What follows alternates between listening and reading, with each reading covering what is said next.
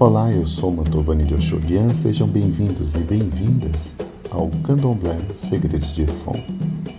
O nosso episódio de hoje, por que os adeptos do Candomblé cultuam a Páscoa da tradição cristã?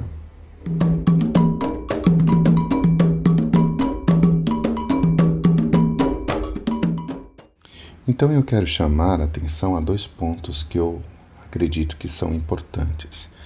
O primeiro, não é um problema, não tem nada de errado conhecer e frequentar outras religiões. Aliás, o conhecimento nos liberta da ignorância, do preconceito e da intolerância.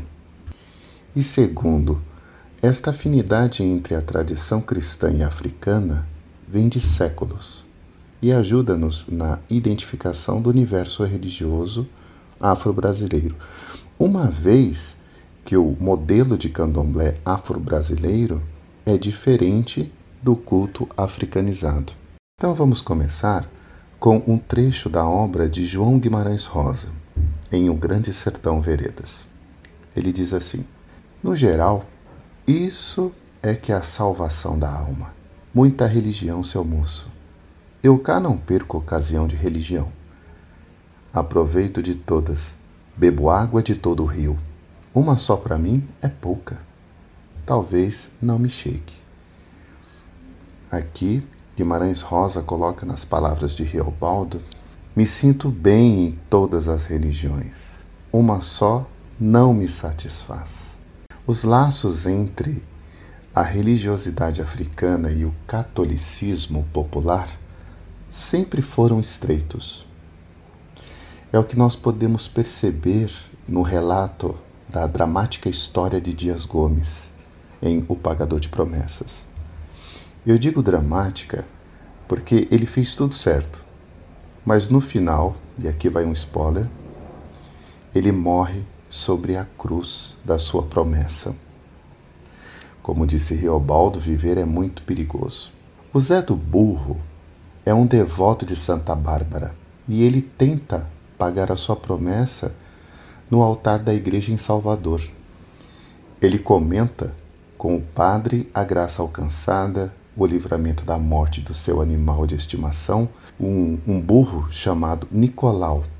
Zé do Burro encontra sérios problemas quando afirma ao padre que a sua promessa foi feita num terreiro de candomblé de Maria de Inhaçã.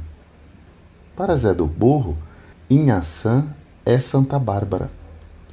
E toda a discussão gira em torno deste diálogo, marcado pelo sincretismo, pelas relações políticas e socioeconômicas da época. Esta é uma discussão entre o erudito, representado na figura do padre, e a cultura popular representado na personagem do pagador de promessas. A sabedoria da cultura popular é sempre mais rápida, rica e cunhada na realidade do cotidiano.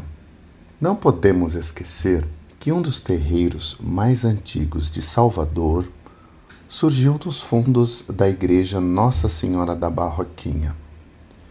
As lideranças do terreiro pertenciam a duas irmandades católicas: a Irmandade da Nossa Senhora da Boa Morte e da Irmandade do Rosário dos Pretos.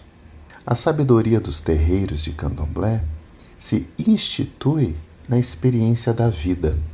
Um dos casos mais emblemáticos da dupla pertença religiosa é o da Yalorixá Maria Escolástica da Conceição Nazaré, mais conhecida como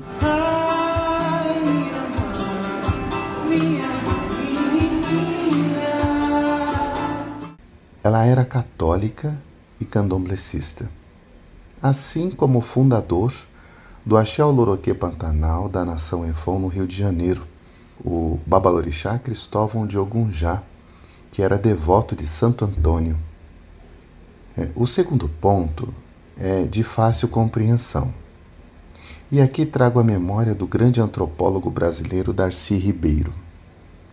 Ele diz assim: no plano étnico-cultural, Essa transfiguração se dá pela gestação de uma etnia nova que foi unificando na língua e nos costumes.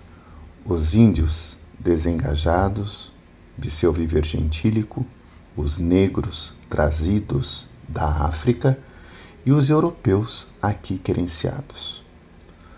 No candomblé afro-brasileiro se dá o encontro das tradições indígena, europeia e africana. As palavras do nosso antropólogo são tão atuais quanto as de Luiz Câmara Cascudo. Ele diz assim: Um homem é invariavelmente a soma de muitos homens que nele vivem. Na Gênese deste país miscigenado, descrito por Darcy Ribeiro, ou no Homem de Culturas Plurais, de Luiz Câmara Cascudo, encontramos no brasileiro o rastro indígena, africano e europeu, enquanto obra de um projeto colonial. Então, a primeira característica identitária do povo brasileiro começa com as tribos indígenas, que pertencem ao legado de conhecimento dos ancestrais afro-brasileiros. Neste sentido, considero pertinente o pensamento de Alfredo Bossi. Na possibilidade de enraizar o passado, a experiência atual de um grupo se perfaz pela mediação simbólica.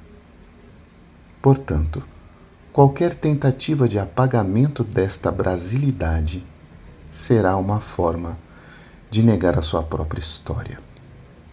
É por isso que os caboclos nos terreiros rezam assim.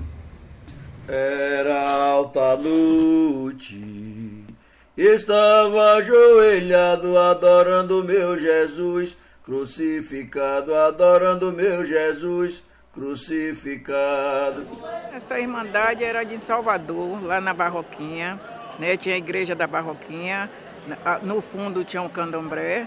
Então, por isso, você sabe, naquele tempo não, né, era aquele, aquela revolução, a perseguição.